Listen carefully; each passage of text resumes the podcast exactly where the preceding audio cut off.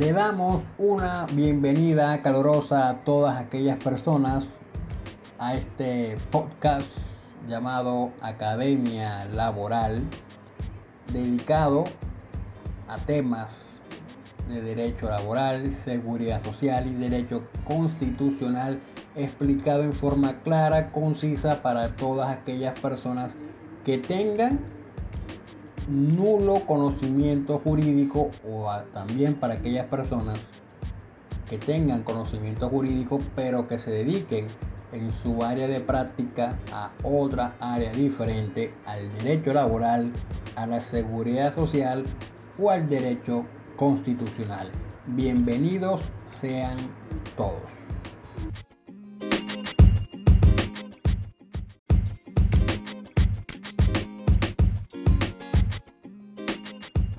Para empezar a explicar lo referente al decreto 1174, el cual ha hecho que muchas personas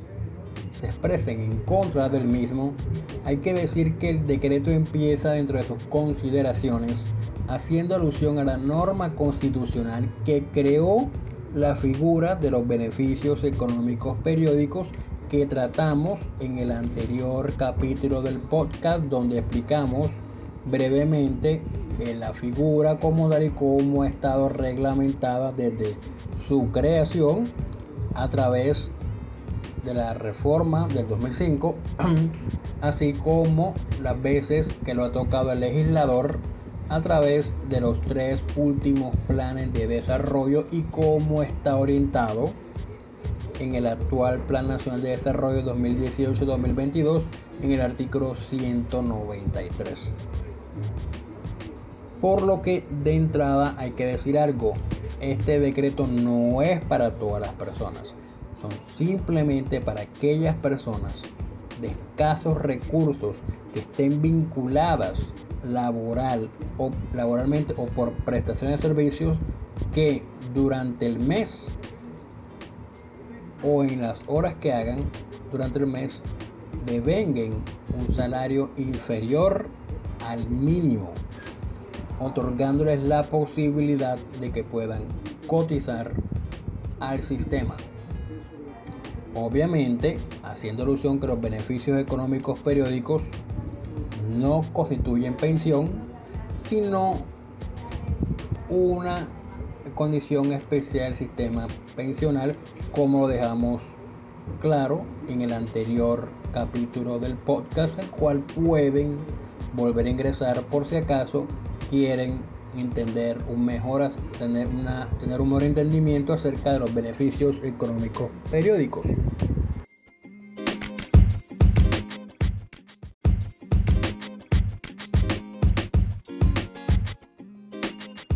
Para reafirmar lo dicho, encontramos que el artículo primero del decreto antes mencionado hace alusión a que el piso de protección social es para aquellas personas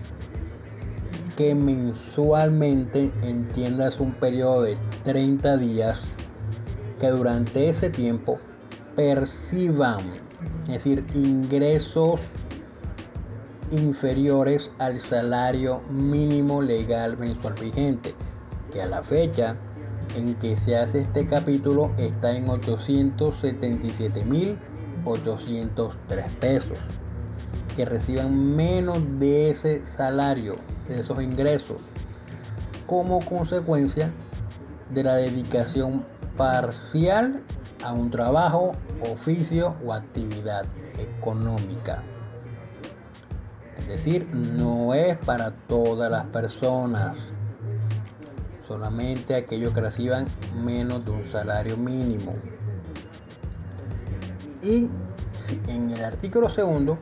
menciona cómo está cómo se compondrá más bien ese piso de protección social a través de tres está integrado por tres cosas la primera el régimen subsidiado del Sistema General de Seguridad Social en Salud. Y en este punto hay que recordar que la Ley 100 de 1993 por medio del cual se regula el Sistema General de Seguridad Social Integral señaló que el régimen subsidiado se concibió como un mecanismo para hacer efectivo el derecho a la salud de la población que no tuviera capacidad de pagar una cotización.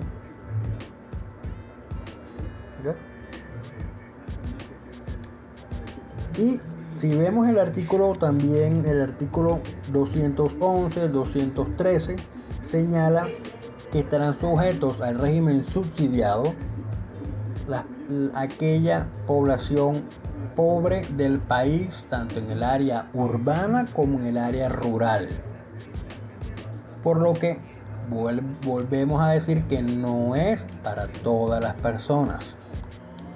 Segundo componente del, piso de protección social es el servicio social complementario de los beneficios económicos periódicos. Y en este punto no voy a volver a reiterar lo que anteriormente se expuso en el anterior episodio del podcast, donde expusimos brevemente, en forma clara, el tema de los beneficios económicos periódicos cuál es su reglamentación legal y a qué personas va dirigido. Así que volvemos al punto de remitirlos a ese episodio para que entiendan los beneficios económicos periódicos desde su creación hasta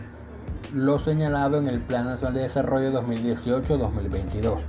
Y el tercera cosa que compone el piso de protección social es el seguro inclusivo que amparará al trabajador y los riesgos derivados de la actividad laboral y de las enfermedades cubiertas por beneficios económicos periódicos. Ahora, ese mismo artículo contiene un párrafo,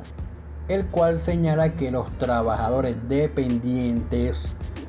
en, en este también tiene los asalariados, que se vinculen al piso de protección social, volvemos y reitero, aquellas personas que perciban ingresos inferiores al salario mínimo tendrán acceso al sistema del subsidio familiar. Sin embargo, el mismo decreto señala que hay que esperar para poder afiliarse al para poder tener derecho al subsidio familiar, tienen que esperar que se expida otro decreto reglamentario que reglamente el tema del subsidio familiar para aquellas personas de ingresos inferiores a un salario mínimo legal mensual vigente.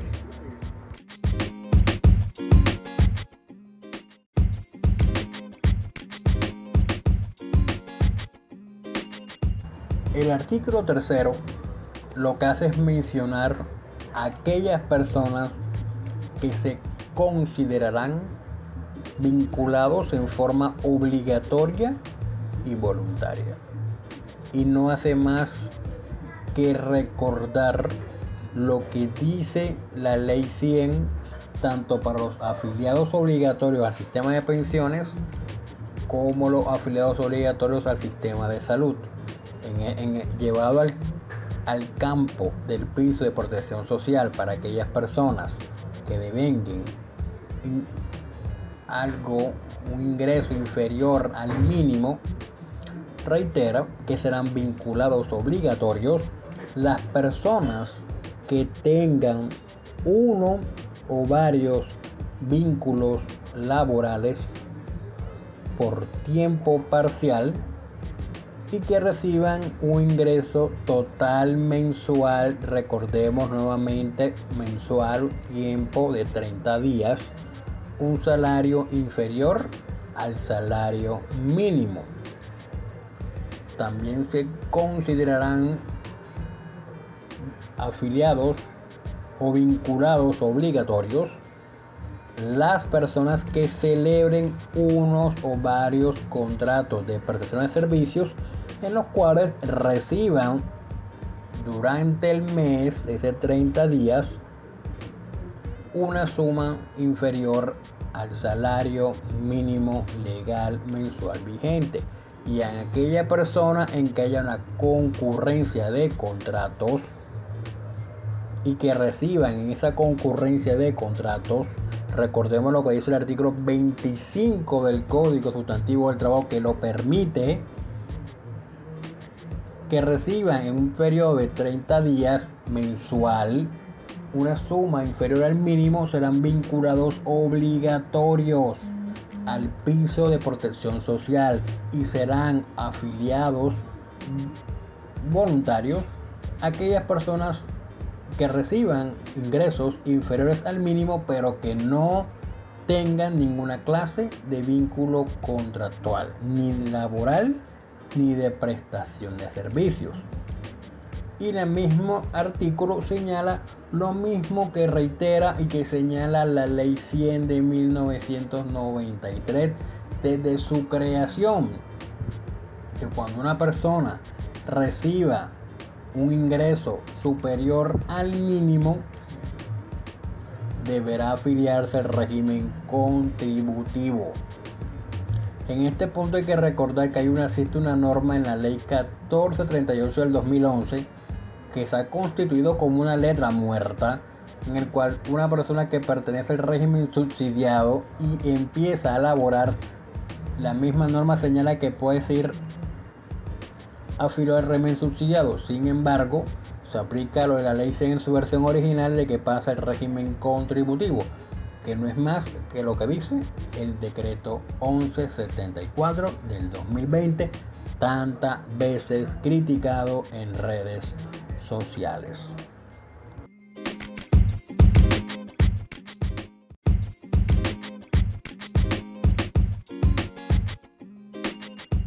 El artículo cuarto lo que hace es traer una serie de definiciones que no, que no hace más sino reiterar lo que anteriormente había señalado el legislador para definir lo concerniente a los beneficios económicos periódicos en el piso de protección social. Reitera lo dicho en la norma constitucional, reiteramos artículo 48,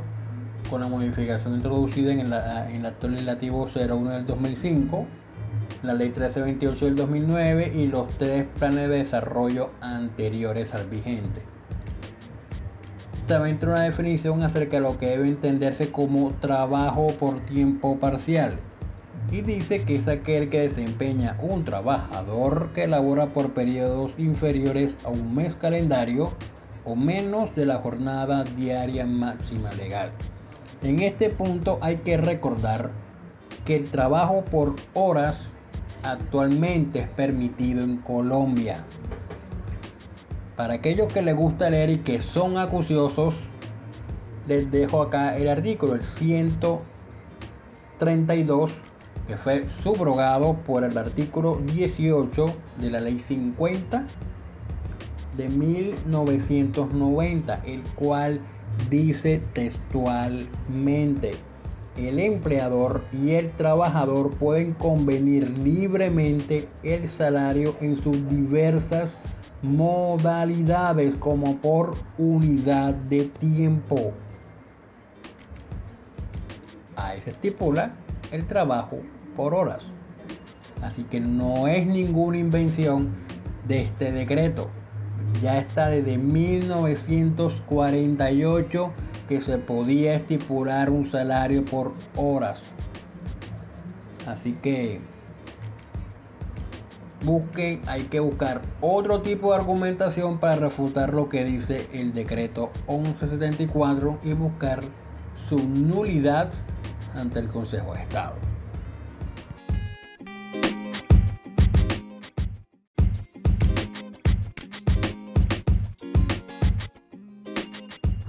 Los siguientes artículos tratan acerca de lo siguiente. Por un lado, el tema de la obligación de información por parte del trabajador dependiente o del contratista. Por el otro lado, el ingreso de los vinculados voluntarios, el tema del registro de los empleadores y contratantes y la apertura de cuenta de ahorro individual para los beneficios económicos periódicos en el piso de protección social. En cuanto al primer punto, reiteramos o recordamos que es la obligación de información por parte del trabajador dependiente o del contratista. El decreto menciona que el trabajador debe informar a su contratante o a su empleador que percibe mensualmente una suma inferior al mínimo para efectos de vincularse al piso de protección social. En cuanto al punto de la vinculación de los afiliados voluntarios, la norma en su redacción hace alusión, para que tengan una idea, a lo que señala la ley 100 cuando regula el tema de los el pago de los aportes de los trabajadores independientes, que son ellos mismos los que deben pagar su respectivo aporte a través de la planilla pila al fondo de pensiones que se encuentren afiliados, así como a su respectivo EPS. La misma cosa señala el decreto en mención acerca de los ingresos de vinculados voluntarios, el cual señala que, como dijimos anteriormente, podrán vincularse y que ellos serán los responsables de realizar el aporte al programa del Servicio Social Complementario de Beneficios Económicos Periódicos del piso de protección social para aquellas personas que devenguen una suma inferior al salario mínimo a través de los mecanismos electrónicos o físicos, es decir, a través de la planilla pila, pueden pagar el respectivo aporte. El otro punto que toca este artículo es, o este punto es el registro de los empleadores o contratantes, que no es más que aquel trabajador, eh, perdón, aquel empleador o contratante que tenga su servicio, trabajadores que les pague una suma inferior a un mínimo. Ellos, el empleador y el contratante, deben registrarse en la administradora de los beneficios económicos periódicos, que como dijimos en el anterior episodio del podcast, está administrado por Colpensiones. Entonces deben afiliarse a Colpensiones y pagar el primer aporte al piso de protección social para aquellas personas que devenguen una suma inferior al salario mínimo. Asimismo, se debe abrir una cuenta de ahorro individual para cada persona que se encuentra afiliada al régimen subsidiado del Sistema General de Seguridad Social y Salud, algo así como lo que establece la Ley 100 para el régimen de ahorro individual con solidaridad. Así que no está diciendo nada que ningún estudioso del derecho laboral, ningún estudioso de la seguridad social no sepa que está contemplado tanto en la ley 100 en su versión original como aquellas que lo han introducido modificaciones.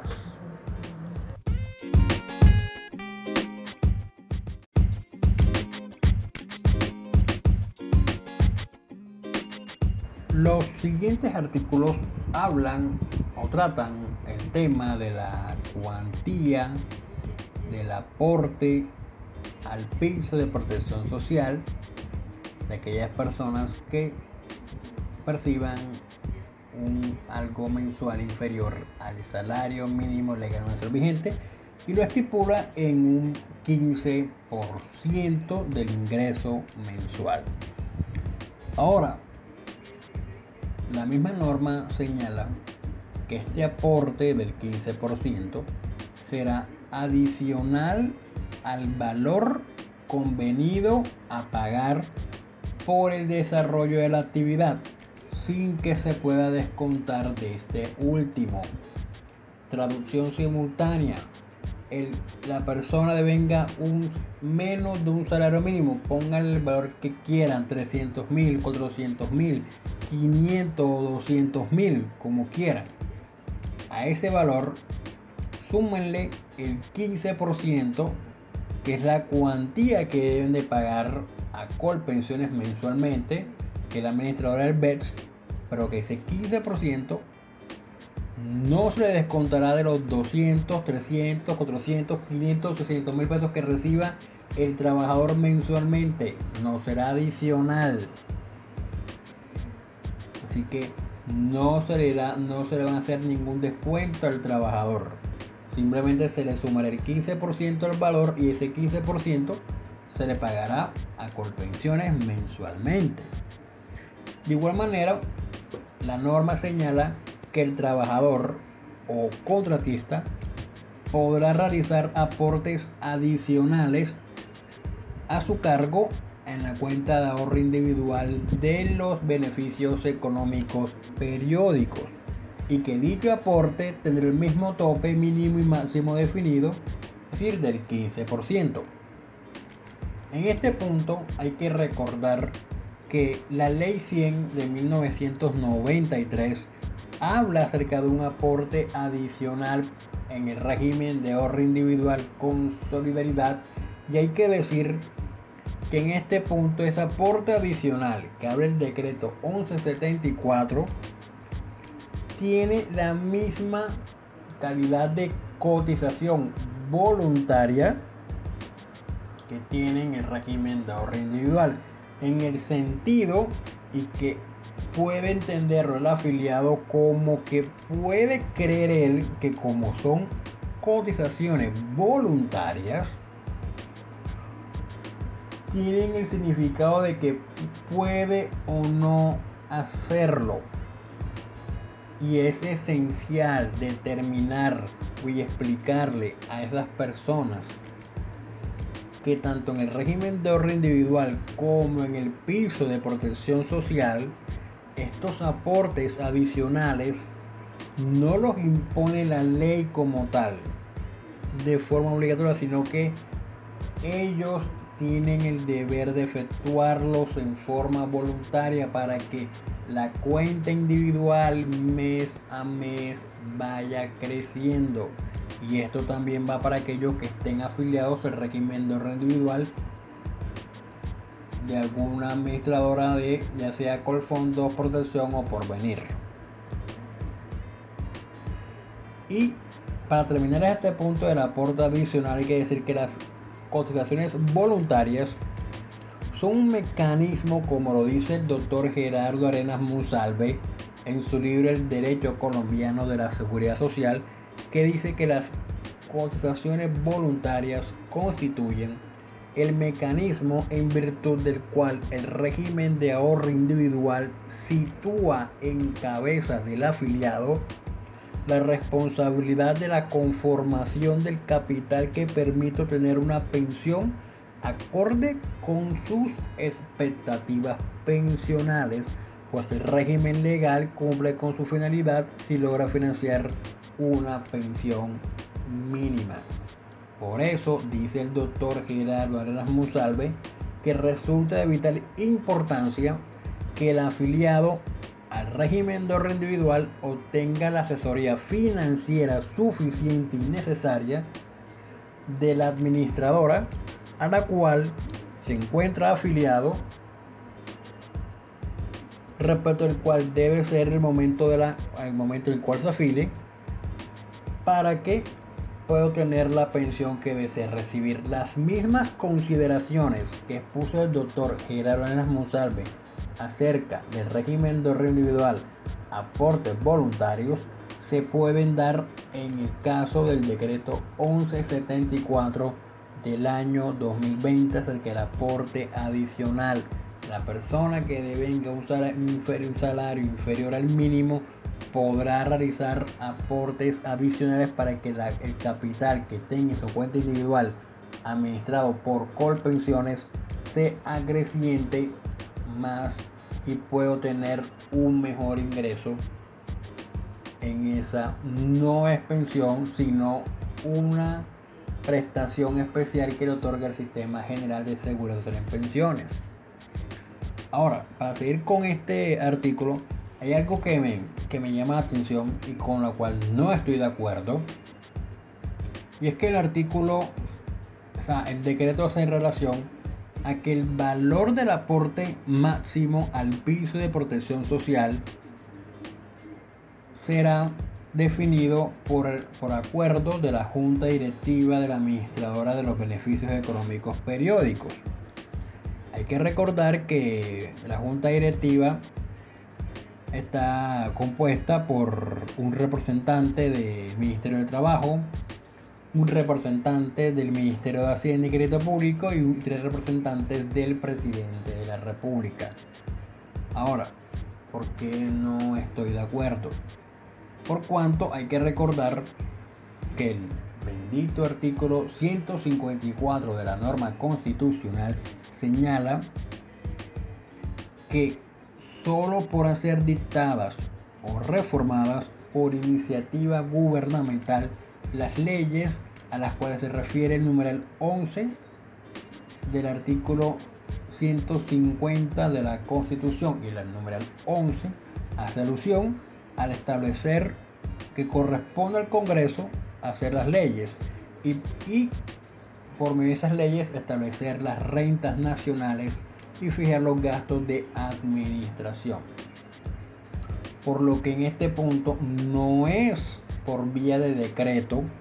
que se tenga que establecer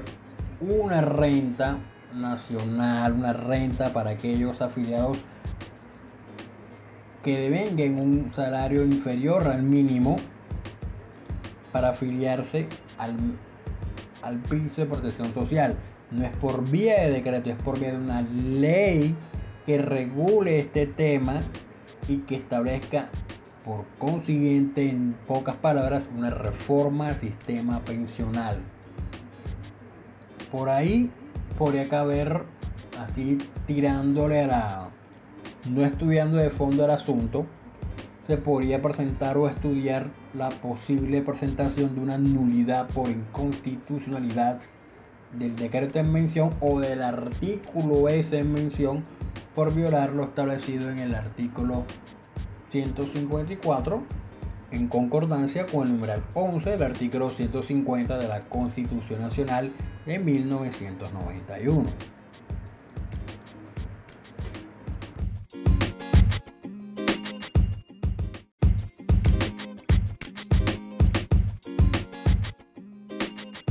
Y para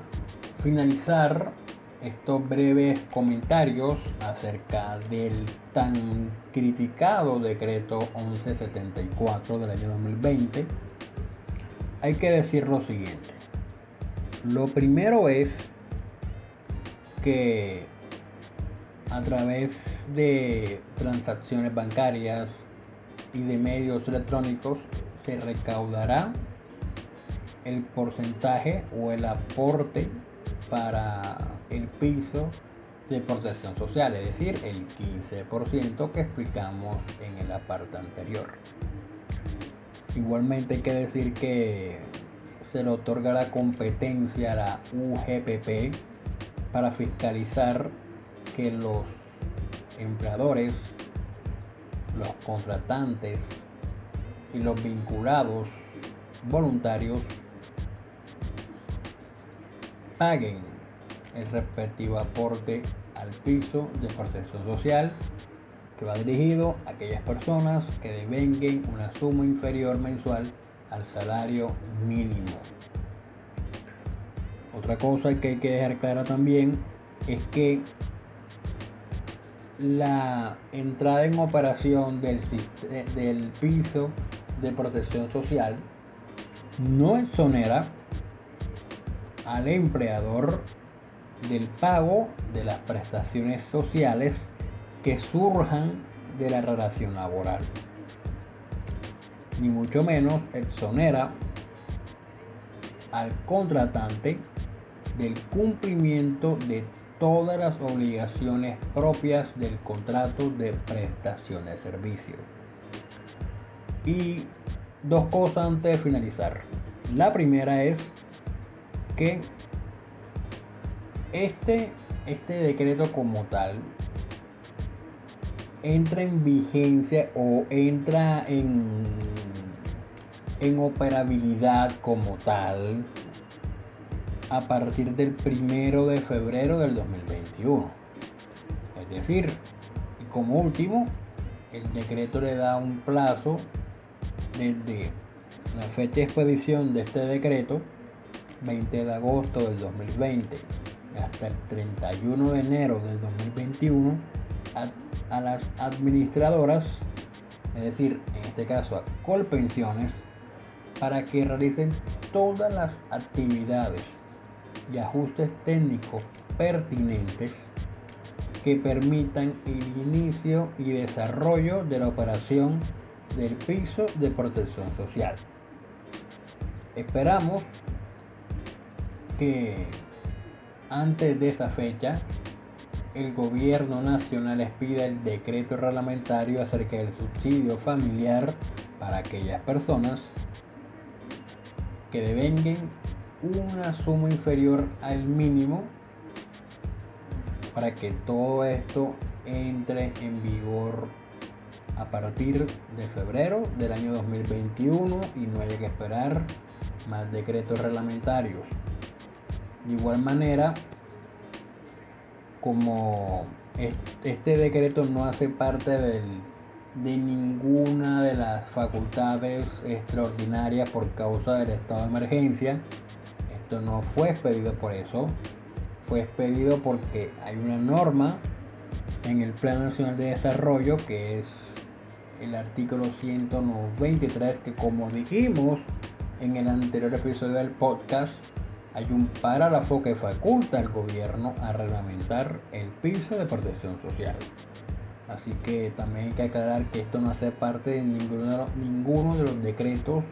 legislativos por causa del estado de emergencia sanitaria por causa del COVID o del estado de emergencia económica causada también por el COVID.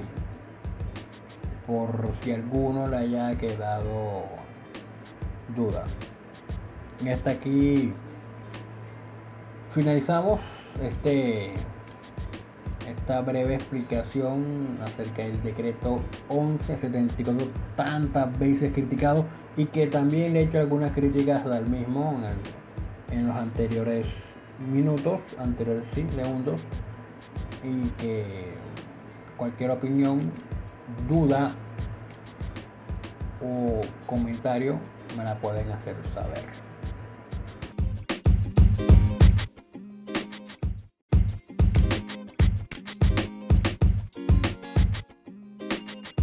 Y para finalizar este nuevo episodio, si te gustó, puedes compartirlo con otras personas para que sepan de qué se trata el mencionado decreto que acabamos de explicar. Y si tienes algún tipo de comentario de cualquier especie, puedes hacerlo saber en mis cuentas de redes sociales, a mi WhatsApp o enviarme un correo electrónico.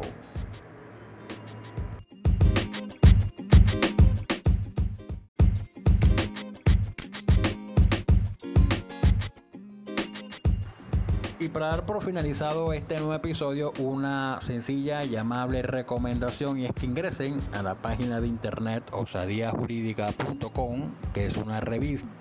que aparte de estar empezando, contiene diversos artículos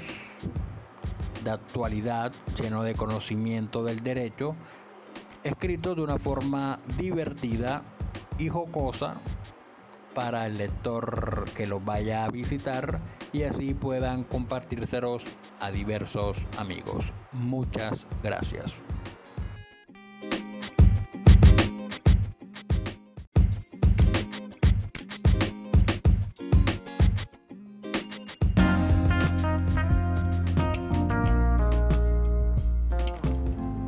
Asimismo, los invito cordialmente a ingresar al blog de este servidor que lleva el mismo nombre del podcast que se encuentra alojado en la plataforma de Blogger.